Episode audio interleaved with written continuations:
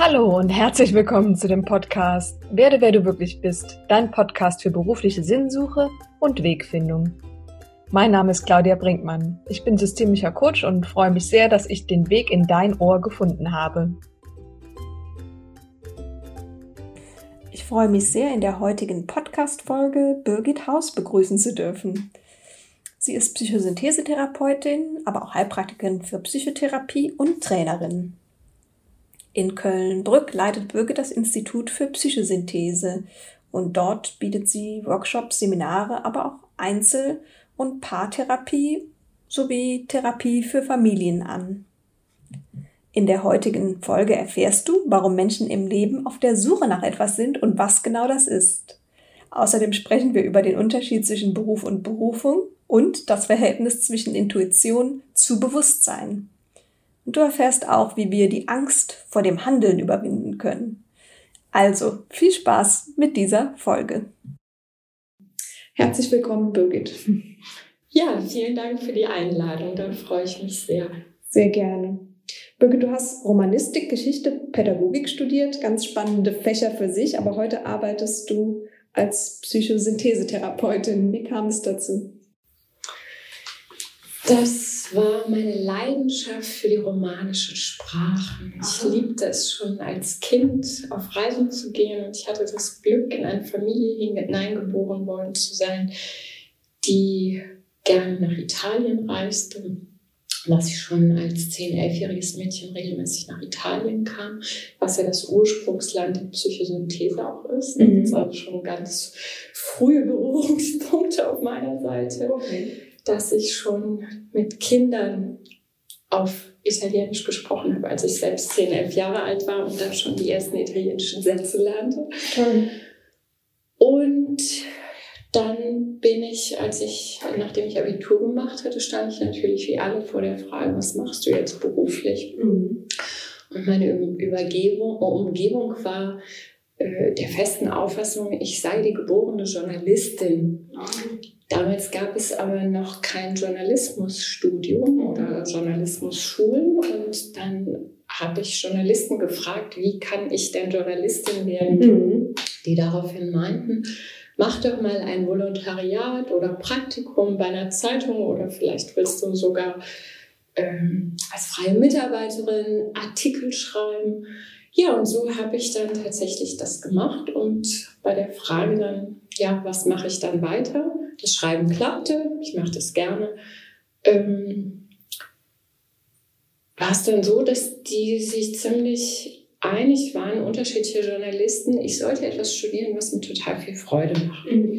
Und da landete ich bei der Romanistik. Okay. Und im Rahmen des Romanistikstudiums hatte ich dann zwei Auslandsstipendien, einmal für ein Jahr lang Spanien und ein Jahr Italien. Mhm. Deshalb spreche ich beide Sprachen auch fließend. Toll. Und so kam das. Okay. ähm, wie bist du dann zur Psychosynthese gelangt? Hattest du, ist dir irgendwann mal ein Buch in die Hände gefallen in deiner Zeit in Italien oder? Nein, das war anders. Das war so, dass ich dann im Rahmen meines Romanistikstudiums verschiedenste Freunde hatten, die mir gegen Ende meines Studiums alle nahelegten, ich sollte doch unbedingt Meditation lernen. Ah, okay. Und weil fünf verschiedene Leute in einem Zeitfenster von sechs Monaten ungefähr mir das angeraten haben, mhm. bin ich damals im Zentrum für transzendentale Meditation auf dem Kaiser Wilhelm Ring in Köln gelandet, mhm. habe da bei einer Frau diese Meditationstechnik erlernt, die wiederum dann an, nach 14 Tagen sagte, so heute Abend kommt der Centerleiter Harald Reinhardt mhm. und der würde so tolle Vorträge halten und ich sollte, wir sollten einfach mal da bleiben. Okay. Und dann lernte ich Harald Reinhardt kennen und das war dann auch gleichzeitig eine Liebe auf das erste Zuhören. Ah, schön keine Liebe auf den ersten Blick, sondern auf das erste Zuhören. Und ich spürte direkt an dem ersten Abend, dass seine Worte balsam auf meine wunde Kinderseele waren. Mhm, okay, schön. Das war die erste Berührung und daraus ergab sich dieser Kontakt und ich stand kurz vor meinem Italienaufenthalt. Also das Stipendium hatte ich schon Und dann sagte er mir damals, wenn du nach Italien gehst, geh doch mal unbedingt in das Institut für Psychosynthese in Florenz. Mhm. Und da, das, er hatte damals die erste Ausbildung in Deutschland in Psychosynthese gemacht bei einem David Bach. Mhm. Und ich bin dann nach Italien gefahren als Stipendiatin und habe dann natürlich eine Reise von Genua nach Florenz gemacht, bin da in das Institut gegangen auch in die Via San Domenico, wo Roberto Saggioli sein Institut hatte, was Wohnhaus und Arbeitsplatz war mhm. und was es bis heute gibt. Und ja, habe im Grunde genommen dann mit dem ersten wirklich populären Psychosynthesebuch von Piero Ferrucci das auf Italienisch einfach crescere heißt, das heißt wachsen. Mit diesem Buch habe ich dann maßgeblich Italienisch gelernt, mhm. denn ich habe mir dieses Buch gekauft und jede einzelne Vokabel, die ich nicht verstand, nachgeschlagen gelesen und habe parallel zum Schreiben meiner Examensarbeit über die romantische Liebe im spanischen Theater okay. habe ich dann die Psychosynthese kennengelernt. Okay sehr, sehr spannend, wie du zur Psychosynthese kamst. Aber was ist Psychosynthese eigentlich?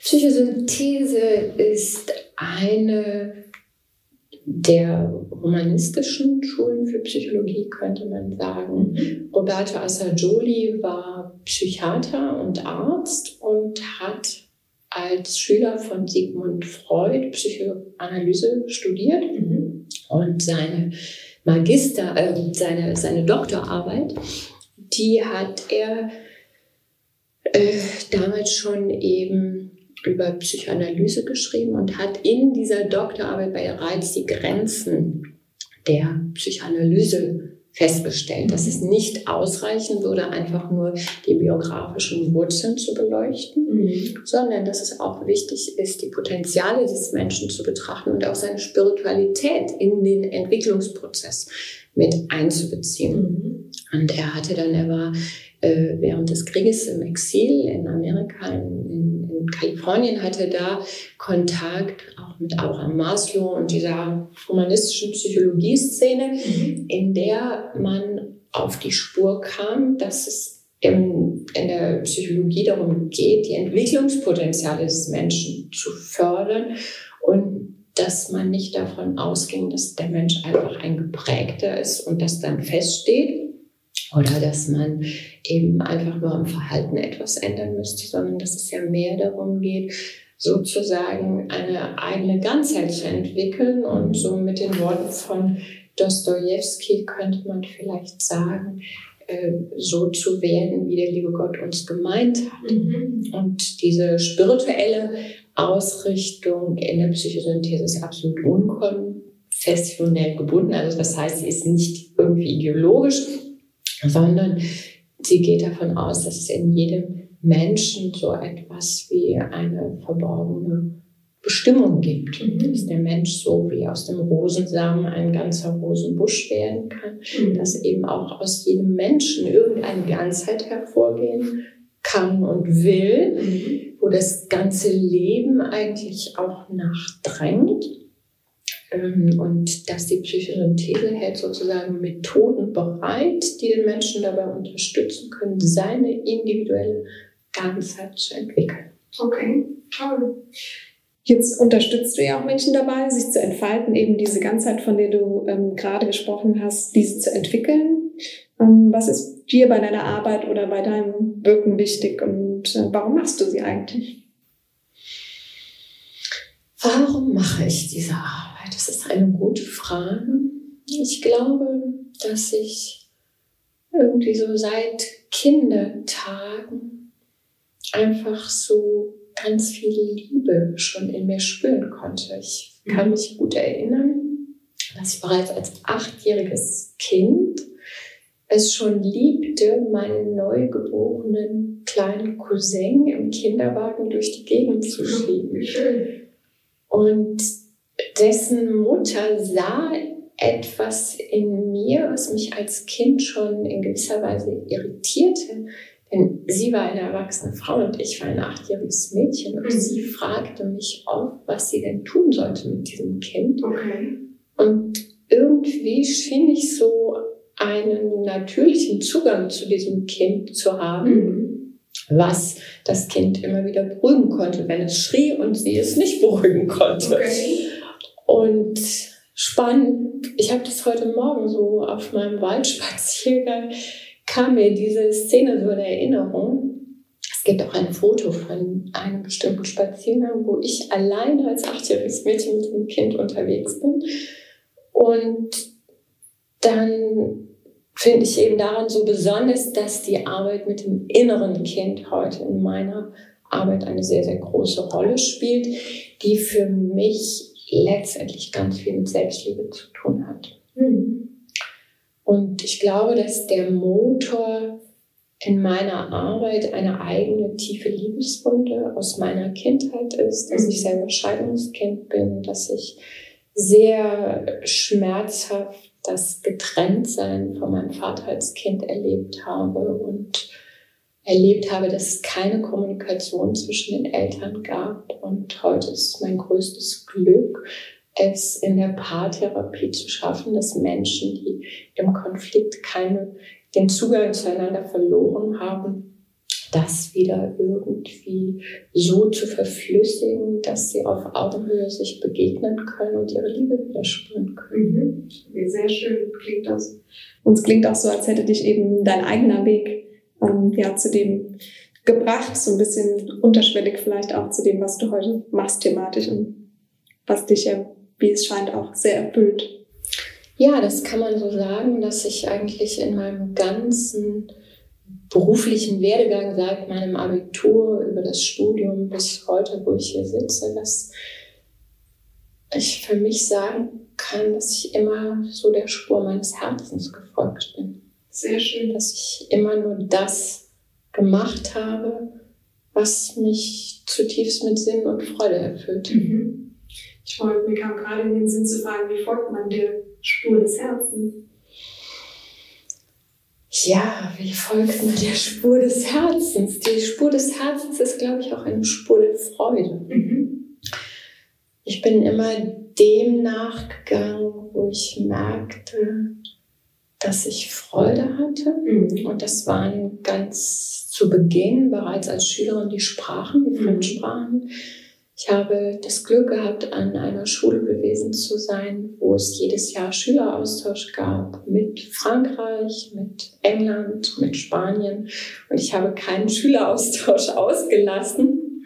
Und auf die Art und Weise schon seit meinem 13. Lebensjahr in fremden Familien gelebt, fremde Kulturen kennengelernt, fremdes Essen, fremde Umgangsformen. Ich habe schon sehr früh erlebt, dass es äh, nationale Identitäten gibt, dass wir Deutschen von außen in, in, in Frankreich, Spanien oder Italien, dass man uns unterschiedlich betrachtete. Und mich hat aber immer so die Herzlichkeit mit wildfremden Menschen sehr berührt, dass ich kam in eine wildfremde Familie und fühlte mich sofort zu Hause, fühlte mich so aufgenommen. Okay.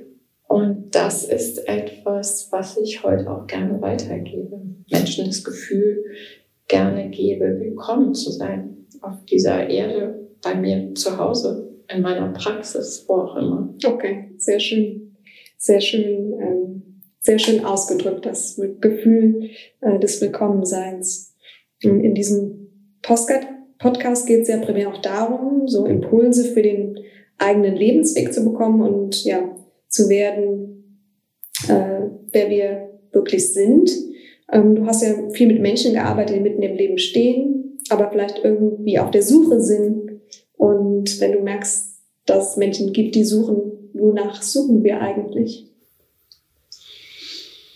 Ich glaube, das ist so in jedem Menschen ganz tief angelegt so die Suche nach dem Glück gibt.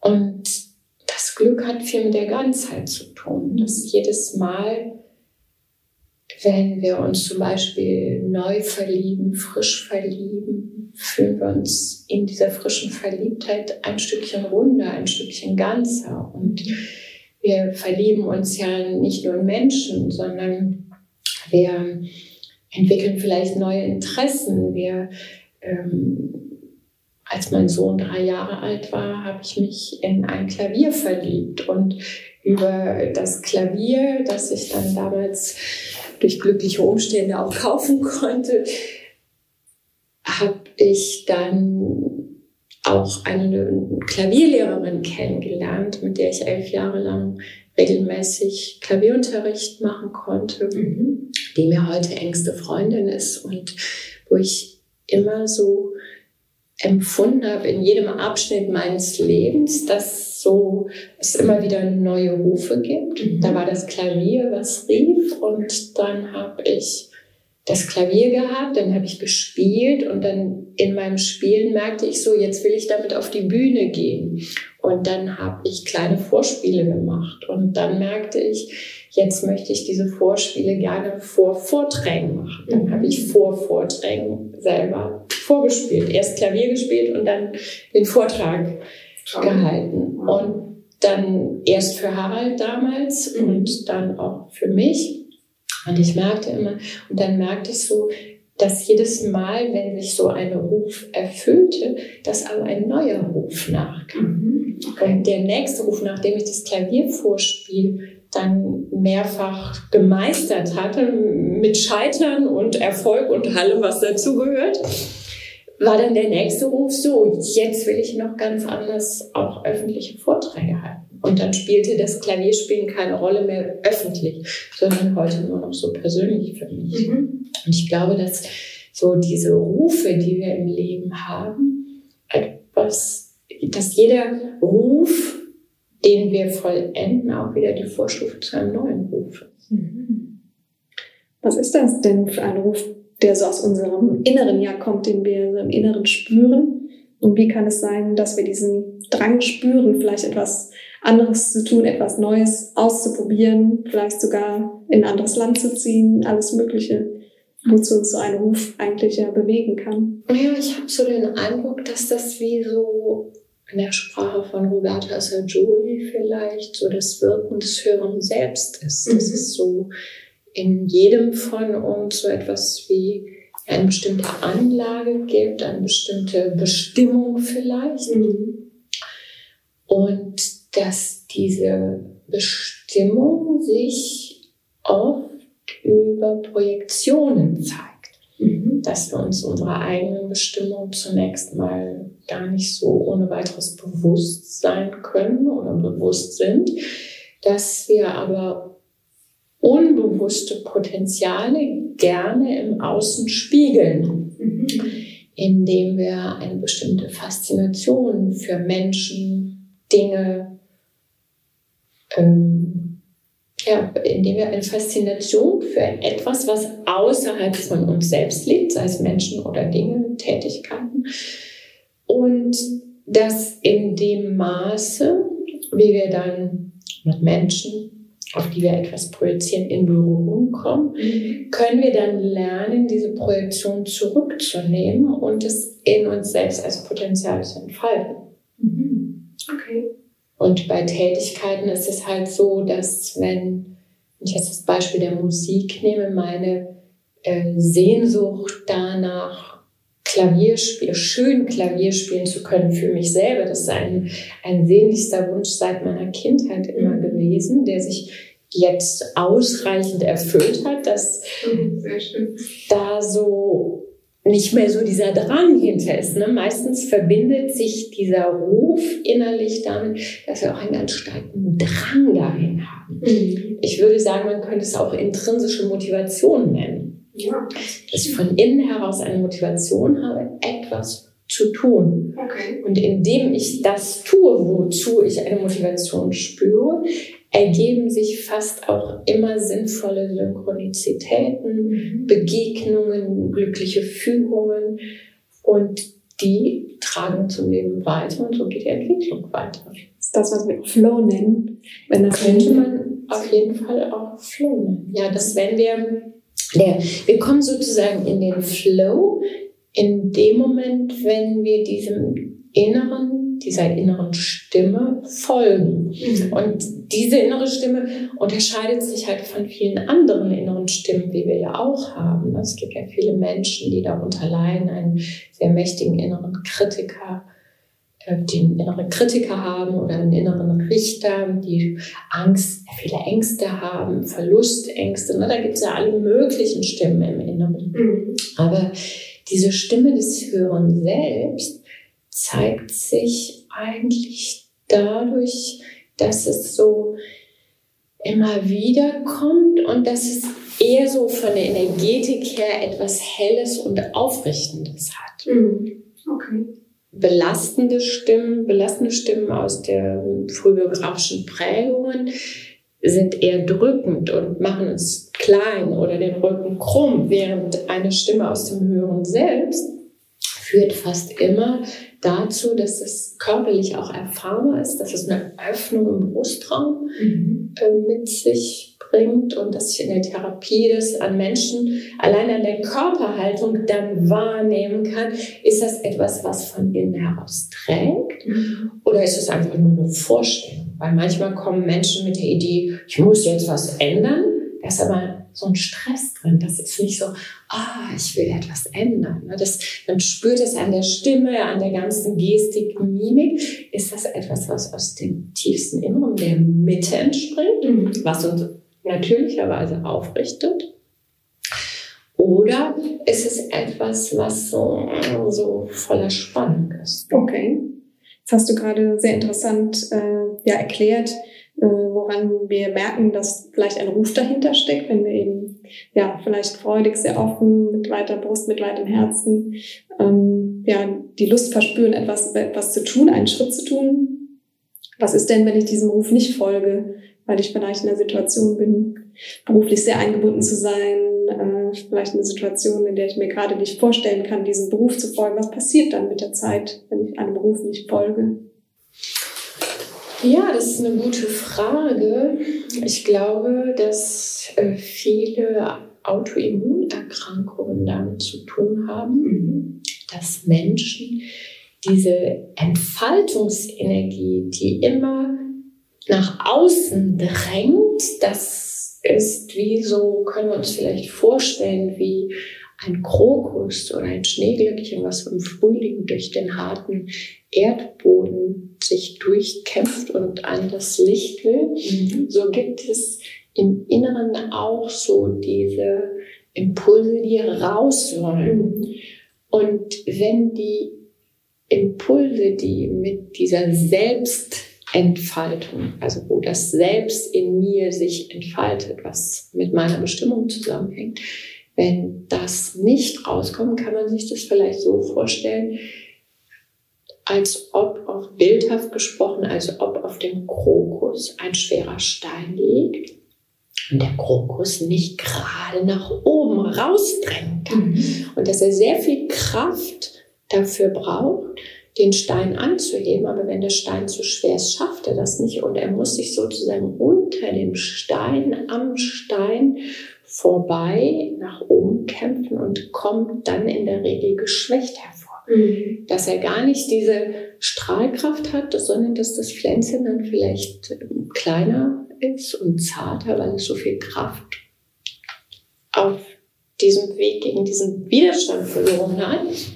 Und im besten Fall der Fälle kommt er dann noch ans Licht, aber es ist dann anstrengend und das hat viel mit biografischen Erfahrungen zu tun, wo wir irgendwelche Glaubenssätze verinnerlicht haben, die uns klein halten, die uns entwerten, die mhm. uns in Frage stellen. Und dieses Ringen der Kräfte miteinander, das ist wie so ein, ein innerer Kampf, dass die Entfaltungsenergie sich gegen Autorität, also gegen Autoritätskomplexe im Inneren richtet.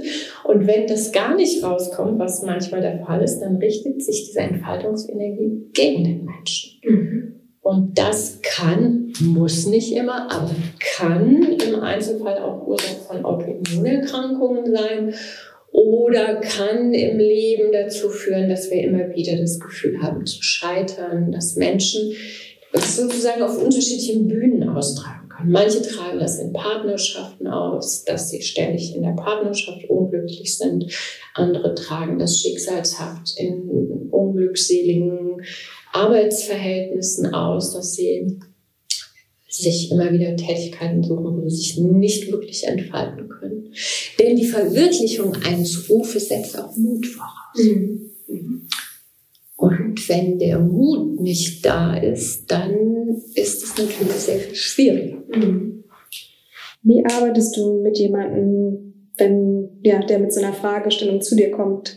Wie folge ich meinem Ruf oder ich habe diesen Ruf, mir fehlt der Mut? Wie arbeitest du mit solchen Klient Klienten? Ja, das, ich arbeite grundsätzlich sehr prozessorientiert, dass ich dann schaue, so was nimmt dem Menschen denn den Mut? Was mhm. steht ihm da im Weg? Mhm.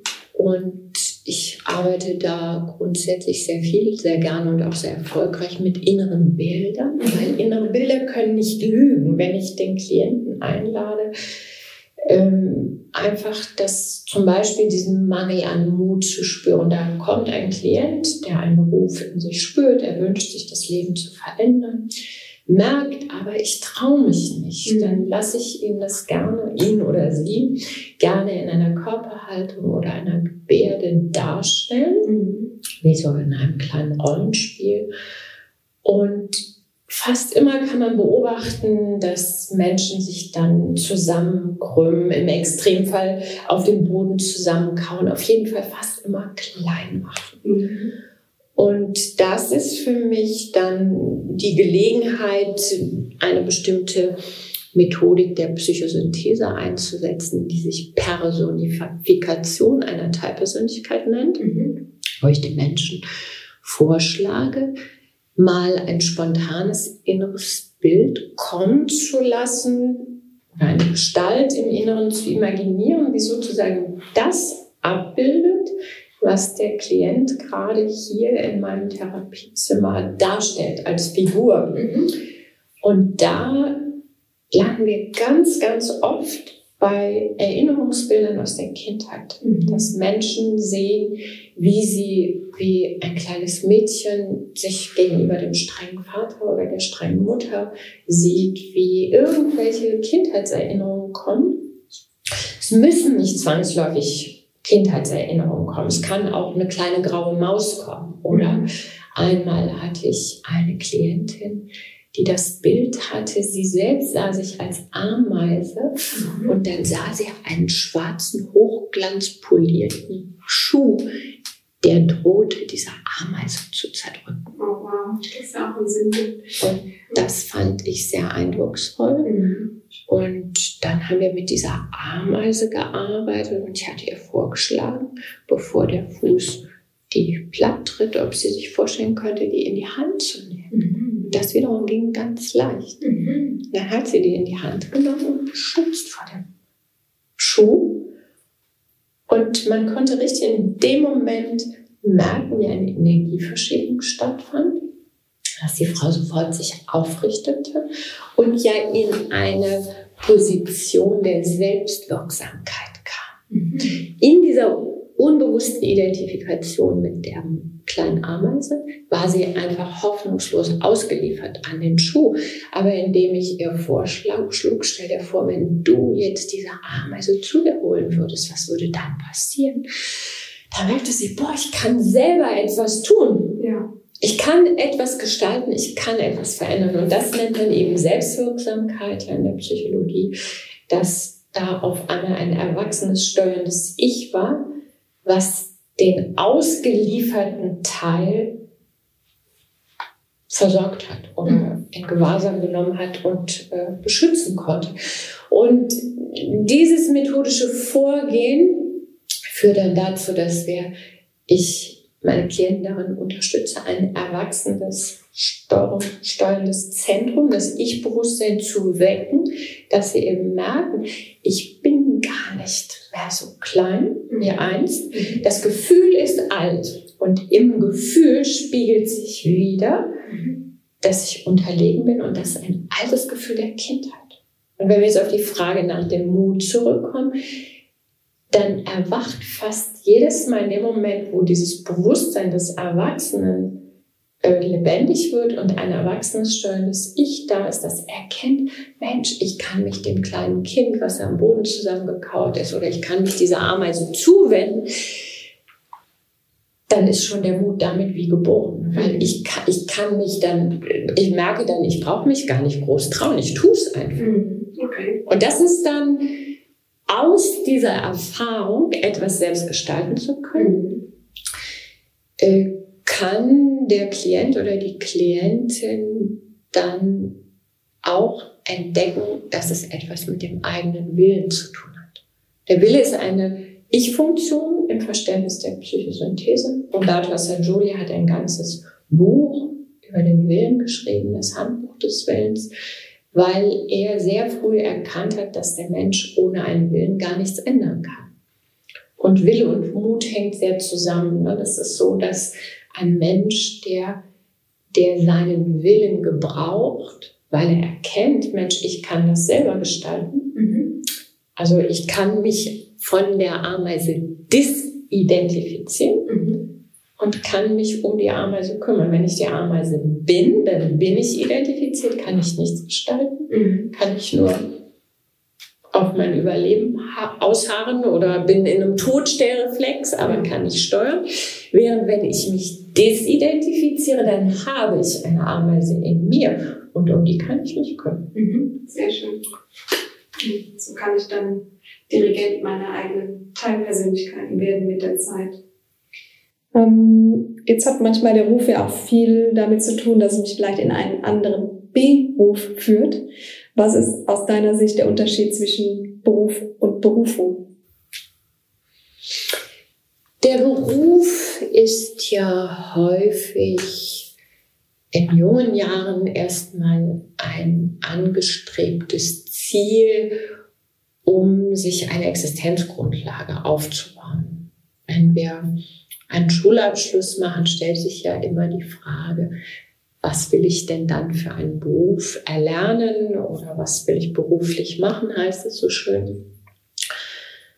Und der Beruf, den Menschen als erstes erlernen, ist immer auf jeden Fall eine wichtige Eintrittskarte in das Erwachsenenleben. Der Beruf ist das, was Menschen zunächst mal dabei unterstützen, eine finanzielle, materielle Unabhängigkeit von den Eltern zu kommen, was ja ganz wichtig ist, um in die eigene Identität hineinzuwachsen. Mhm.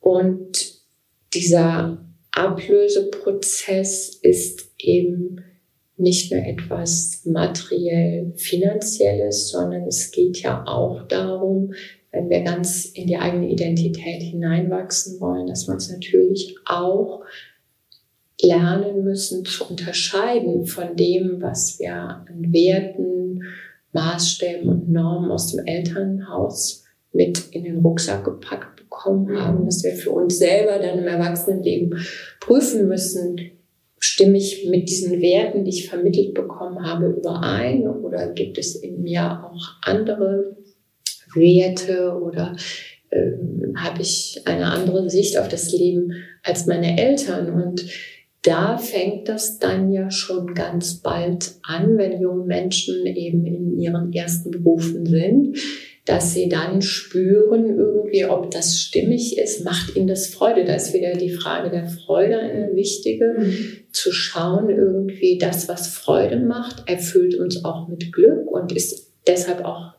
in gewisser Weise ein Stück Weg des Herzens, wie Carlos Castaneda das er auch schon so schön mal formulierte, der sagte, hat dieser Weg ein Herz? Ah, Wenn ja, ist es ein guter Weg. Sehr gut.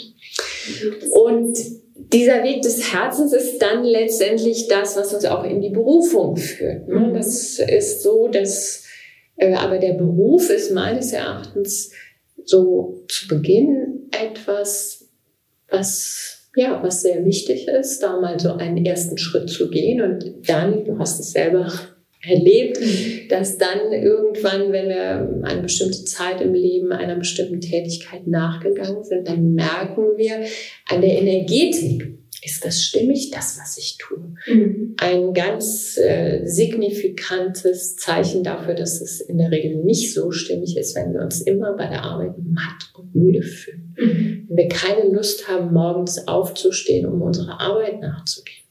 Das ist eher ein Zeichen dafür, dass es nicht der Weg der Freude ist. Mhm. Dass auch nicht die Energie ist, offensichtlich, die genau. uns ja die Kraft gibt für das, äh, was wir für tun können. Während da, wo unsere Tätigkeit auch Berufung ist, ist es zumindest in meinem Erleben so, dass das, und das kenne ich auch von, von anderen Menschen, dass wir das gar nicht als Beruf dann erleben, sondern ich tue das, was mich ausmacht, das, was ich bin, mhm. im besten Fall. Mhm. Mhm. Sehr schön. Du hattest ja eingangs schon so ein bisschen von deinem eigenen Weg gesprochen, wie du deinem Herzen gefolgt bist, deiner Stimme des Herzens sozusagen. Und das hat ja auch was mit Intuition zu tun, der eigenen Intuition zu folgen. Und ja, ich frage mich, wie würdest du das Verhältnis zwischen Intuition und Bewusstheit beschreiben? Weil erfordert ja auch, dass wir uns diesem, äh, ja, dass wir uns dem bewusst sind, was uns vielleicht ruft, etc. Ja, die Intuition zeigt sich in meinem Leben sehr häufig in inneren Bildern und Körpermarkern, dass mhm. wir irgendwie äh, vielleicht so Tagträume haben von dem, wo wir uns hinsehnen. Mhm. Ich habe zum Beispiel aktuell einen italienischen Klienten, der gar kein Deutsch spricht mhm. und der zuvor bei einer sizilianischen Psychotherapeutin hier in Deutschland Therapie gemacht hat. Mhm. Und er hatte ihr erzählt, dass er eigentlich gerne zurück nach Italien gehen würde. Mhm. Und dann war sie der Auffassung, das wäre doch völliger Quatsch, mhm. was ihn sehr verunsichert hat. Und dann hatte ich ihn eingeladen, sich vorzustellen, er würde sein inneres Kind sehen, den Jungen, der er einstmals war, der Junge, der in Italien aufgewachsen ist, in Norditalien, aber der jeden Sommer mit seinen Eltern in Süditalien am Meer war und der das Meer liebt, der ein Mann von Mitte 40, der davon träumt, ein eigenes Haus am Meer zu haben. Und dann habe ich ihn eingeladen, weil er so eine Unsicherheit spürte. Jetzt die Therapie ist halt ausgerechnet eine italienische Therapeutin, die sagt ihm, äh, das ist völliger Quatsch, nach Italien zurückzugehen. Aber er vereinsamt hier völlig. Er hat keine Freunde, er arbeitet nur und äh, ja, und ist sehr, sehr alleine. Und dann lud ich ihn ein, sich vorzustellen, sein inneres Kind zu sehen. Und das strahlte bei dieser Idee, nach Italien zurückzugehen. Mhm. Und es ist jetzt die, seine Intuition mhm. ist, dass sein Glück in Italien liegt. Mhm. Aber weil diese andere Italienerin der Auffassung war, was ja nur ein Glaubenssatz ist, dass er hier bleiben sollte, äh, weil sie verunsichert. Und die Intuition ist aber richtig. Das hat sich dann auch in einer totalen Erleichterung körperlich bei ihm gezeigt, sich diese Fantasie einmal zu erlauben, mit seinem inneren Kind nach Italien zu gehen, sich dort ein Haus am Meer zu kaufen, macht diesen Mann weit und frei und auf. Mhm. Und es braucht dann ein Bewusstsein, was eine Brücke baut zwischen dieser Intuition, dass das Glück eben nicht hier in Deutschland liegt. Er sagt, ich brauche die Wärme, ne, die er hier nicht hat. Ne, und ich brauche den blauen Himmel, das Licht, die Sonne. Mhm. Und etwas in ihm weiß, dass das Glück in Italien liegt. Mhm. Aber irgendwelche Glaubenssätze haben ihn bisher davon abgehalten. Und in dem Moment, wenn er aber ein erwachsenes Ich-Bewusstsein entwickelt, von wo aus er erkennt, dass sein ganzes Bauchgefühl und seine Intuition zurück nach Italien will, dann gibt es eine Verbindung zwischen seinem Ich und seinem Selbst, könnte man sagen. Denn das Selbst hat mit der Bestimmung viel zu tun. Mhm. Und so würde ich sagen, ist es wichtig, dass die Intuition letztendlich eine Steuerung gebraucht. Die Intuition alleine können wir nicht umsetzen. Eine Intuition ist wie so der siebte Sinn. Ich habe einen Riecher für etwas, aber ohne ein steuerndes Zentrum kriegen wir die Intuition nicht ins Leben reingezogen. Mhm. Okay. Wie finden wir denn Vertrauen in unsere eigene Handlungsmacht? Das können wir in ganz, ganz kleinen Schritten alltäglich erleben, wenn wir vielleicht eine Intuition haben, an einem bestimmten Tag an einen bestimmten Ort zu gehen. Mhm. Und die Intuition mich dahin führt, dass ich zufällig an diesem bestimmten Ort jemanden kennenlerne, der für meinen Weg bedeutsam wird. Mhm. Das sind so diese ganz kleinen Dinge. Manchmal ist es auch so, dass das so wie Transpersonal auf uns zukommt. Also wenn ich ein Beispiel aus unserem Kontakt hier da erwähnen sollte, dann fällt mir dazu ein, dass die Besitzerin des Meditationsladens, wo du meine Vortrags-CD gekauft hast, mhm. mich irgendwann gefragt hatte, ob ich nicht meine CDs dort verkaufen wollte. Okay. Ja. Und dann habe ich gesagt, ja, gerne. Mhm. Dieses, da kommt etwas von uns außen, von außen auf uns zu und wir haben jetzt die Wahl frei zu sagen, ja, das mache ich oder das mache ich nicht. Mhm. Und etwas in mir spürte, ach, warum nicht? Und dann habe ich der einfach am nächsten Tag ein paar CDs vorbeigebracht und so bist du hier gelandet. Genau, ganz genau. So haben wir uns kennengelernt. Und ähm, um genau auf diese Vortrags-CD zu kommen, äh, du hast ja einen sehr interessanten Vortrag über Schwellenangst herausgebracht. Da geht es ja darum, wie wir mutig neue Wege gehen, ähm, statt eben äh, von der Angst äh, vor dem Handeln gelähmt zu sein und was es dazu braucht, um die Angst davor etwas Neues zu tun, zu überwinden. Was würdest du sagen, braucht es denn was braucht es, ähm, Angst abzulegen, einen neuen Schritt zu tun? Zunächst mal ist die Akzeptanz wichtig. Mhm. Grundsätzlich in der Psychosynthese die sogenannte Akzeptanzstufe ganz, ganz wichtig. Wir müssen erstmal akzeptieren, Angst zu haben und wir dürfen die auch spüren. Die Angst ist ja zunächst mal eine ganz elementare Überlebensfunktion. Ne? Wenn irgendwo Gefahren sind, dann spürt der Mensch Angst. Das äh, Störungszentrum im Gehirn dafür ist die Amygdala. Man könnte sie wie den Rauchmelder für Gefahr nennen. Okay. Und wenn wir Angst spüren, dann schaltet das Gehirn abhängig davon, wie es die Gefahr einstuft, andere Gehirnfunktionen runter, damit unser Überleben gesichert ist. Mhm. Und je nachdem, wenn die Gefahr sehr groß eingeschätzt wird, dann werden entsprechend viele Funktionen ausgeschaltet, also dabei auch unser Frontalhirn, was das klare Denken ist, oder gar das limbische System, wo der Sitz unserer Gefühle, Körpermarker und inneren Bilder ist. Mhm. Und wenn es nicht so gefährlich ist, dann können wir vielleicht noch ein paar Gefühle auch empfinden. Auf jeden Fall der Teil in uns, der Angst hat, ist, was ich in der Therapie auf jeden Fall regelmäßig erlebe, meistens wieder ein kindlicher Anteil. Mhm. Vieles, wovor Menschen Angst haben, entspricht eigentlich gar nicht einer erwachsenen realistischen Einschätzung, sondern es sind oft tatsächlich kindliche Ängste.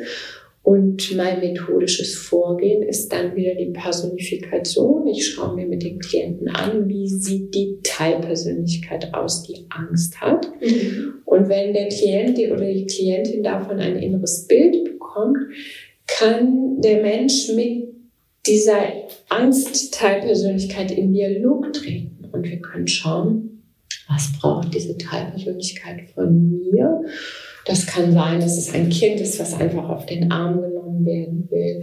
Das kann sein, dass dieser ängstliche Teil von mir braucht, dass ich ihn mutig gegenüber jemand anders verteidige, in Schutz nehme oder vielleicht auch anderes. Auf jeden Fall ist so wichtig, wenn wir Angst haben, dass dieser Teil aus der Isolation befreit wird, indem wir ihn wieder an das erwachsene Ich-Bewusstsein anbinden. Mhm. Und wenn, wann immer wir uns verbunden fühlen, dann gilt auch das Zitat, was auf der Rückseite meines Seminarprogramms steht, wir sind so frei, wie wir verbunden sind.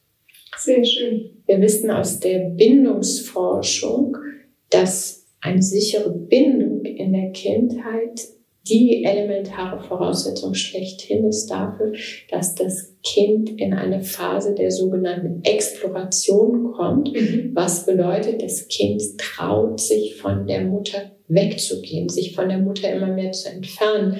Und das geht nur auf der Basis dessen, dass das Kind sich darauf verlassen kann, wenn es sich zehn Meter von der Mutter entfernt, dass die Mutter immer noch stabil da bleibt. Mhm.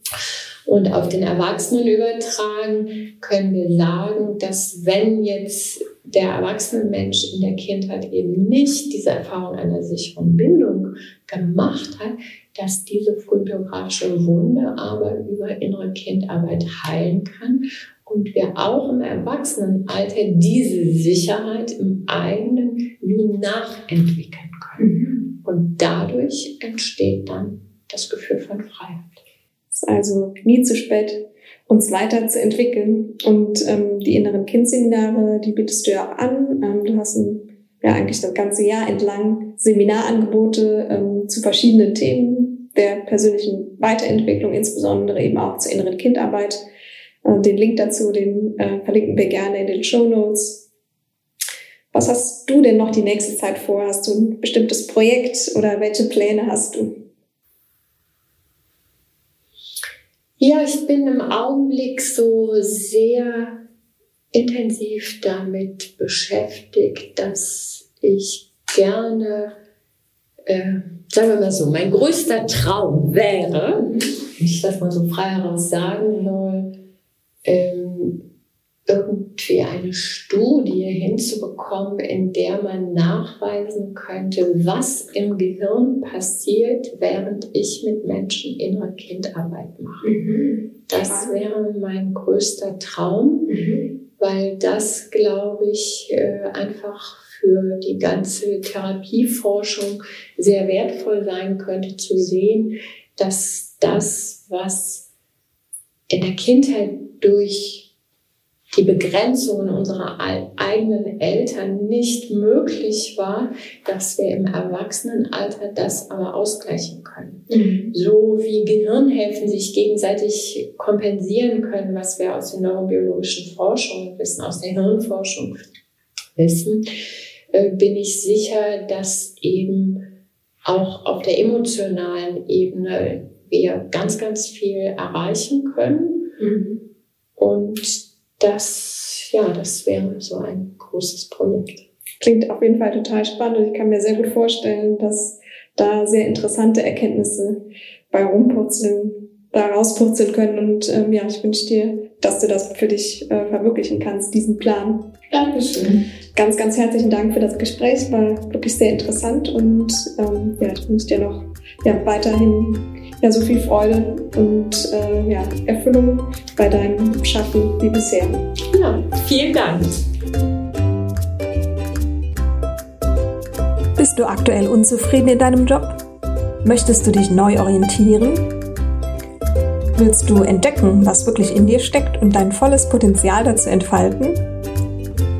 Wenn du herausfinden möchtest, was ein Coaching konkret für dich bewirken kann, dann buche gerne jetzt ein kostenloses Klarheitsgespräch mit mir auf www.claudiabrinkmann.com.